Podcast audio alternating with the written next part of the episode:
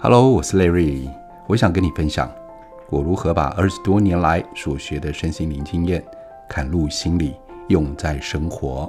用人话来说说身心灵与修行。Hello，各位晚安，我是 Larry。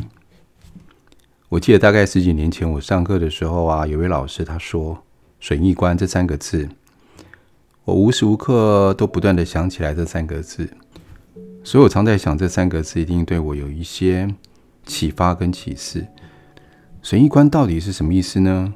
老师大概有稍微解释了一下，就是我们人啊，通常都会选择对我们有好处比较多的去做，对我们有益处比较多的去为之。那我常常想这些事情，就说真的这样子吗？难道不可能有例外吗？到现在大概也十三年的时间，想着想着，好像还真的没有例外。我在想，除非这个人已经开悟了。我已经觉醒了，可能有例外吧。损益观呢，他是这样讲：对自己有益处的事情、有好处的事情，我们才选择去做。但是呢，这大家不用觉得好像很功利，或很物欲物质，或是好像很现实，因为这是我们脑袋里面的运作机制，这是我们的自然选择，我们自然而然就会这样做。你想想看，我们每一天都在做选择。而且我们选择的是不是我们都会尽量选择对自己益处最大的？那有一些并非只是物质而已哦，有一些只是感受上的，也是一个对我们好处最多的。比如说，早上出门的时候去买早餐，然后两家店要做选择，那我们就会选择一个便宜又好吃的，或者是我今天想吃好一点，我就选择一个贵但是要好吃的。我们可能去选择一个又贵又难吃的，或者是哦，虽然很便宜，但却很难吃的早餐吗？感觉起来不太可能，对不对？所以是选择一个益处比较多的。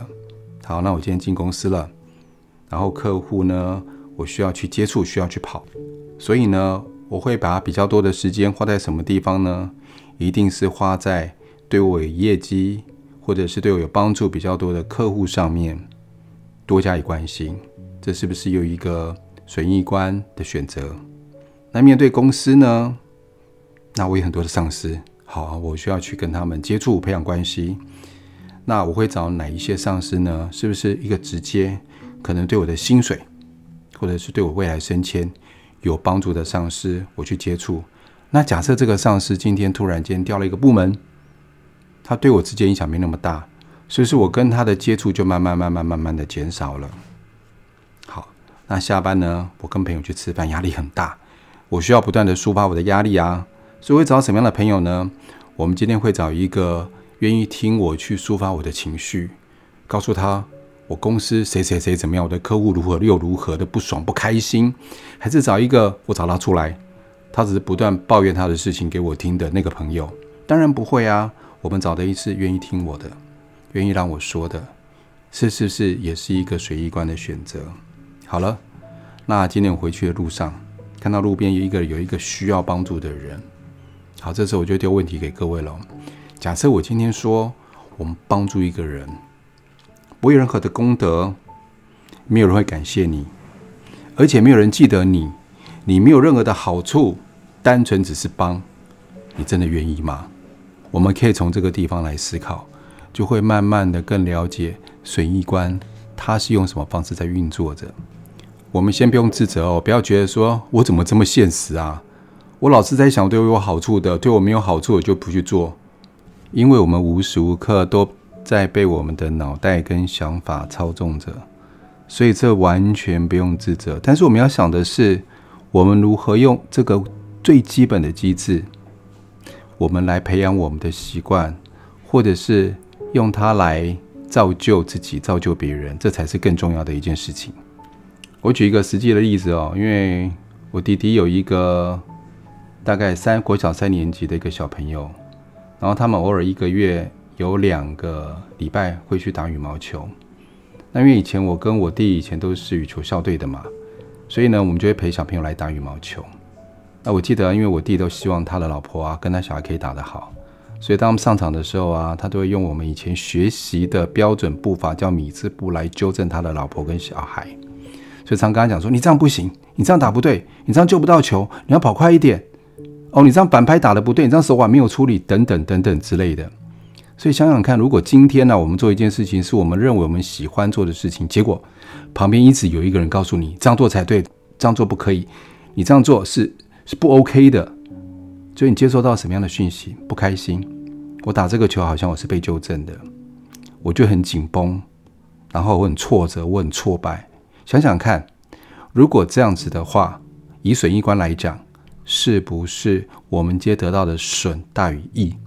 损大于益的时候，这件事情我们就不会再想去做了。所以那时候我也是另外做了一件事情，就是跟小侄子打球的时候，他不管怎么打，我都一直鼓励他。他球救过来的时候，我就跟他讲：“你看你打得很棒啊！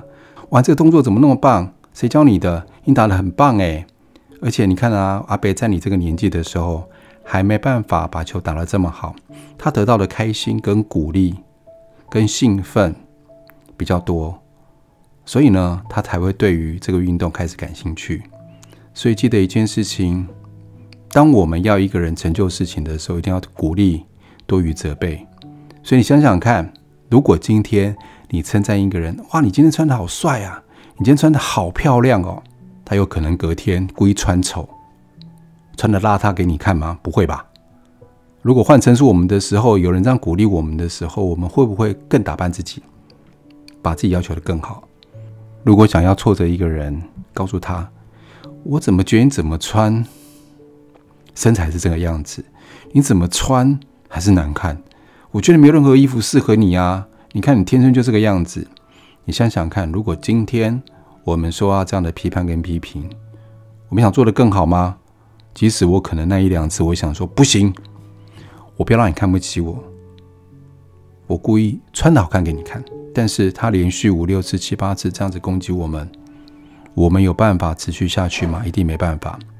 无论任何情况，我们都会选择益大于损的方向来做。就像以前我们在念书的时候啊，我们常考试，一考不好就被打，被打就不开心，不开心就有挫折感，挫折感以后带来就是疼痛跟身体上的不舒服。所以你想想看，如果这个时候我们的损大于益。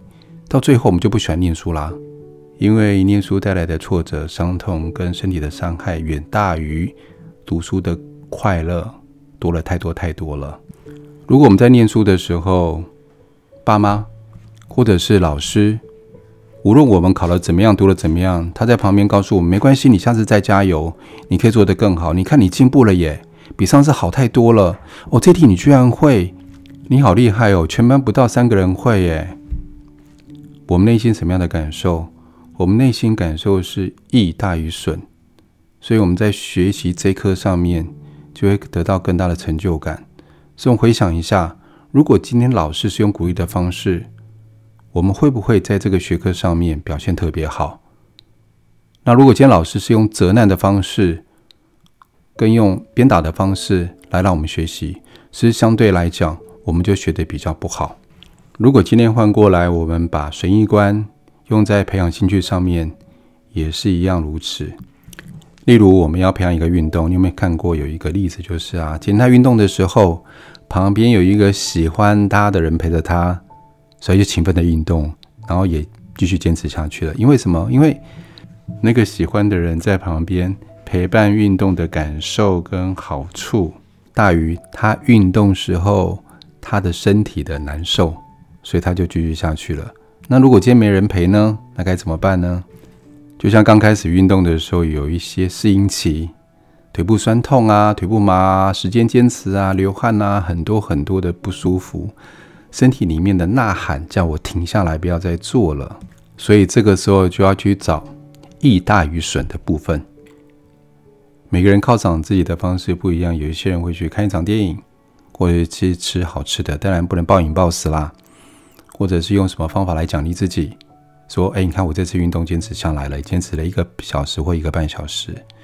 然后久而久之，我们在运动上面就会培养出一个习惯。等到习惯的时候，我们就会发现，哎，我今天不运动还真的难受。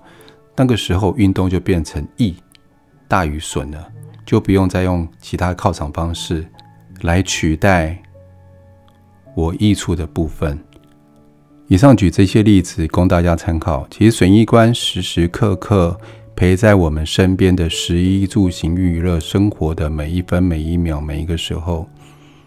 如果我们去好好的想一想，感受一下水逆观对我们生活当中的影响及运用，我相信在我们生活当中会有更顺流的地方，也可以了解为什么我们会这样做、这样想。如果有任何题目，针对 Larry，你希望我说的、跟你们分享的，欢迎你们来告诉我。谢谢你们，可以的话，你们在我们下面留言处留言，让我们知道，也让我可以。跟大家聊聊天，谢谢，下次见，拜拜。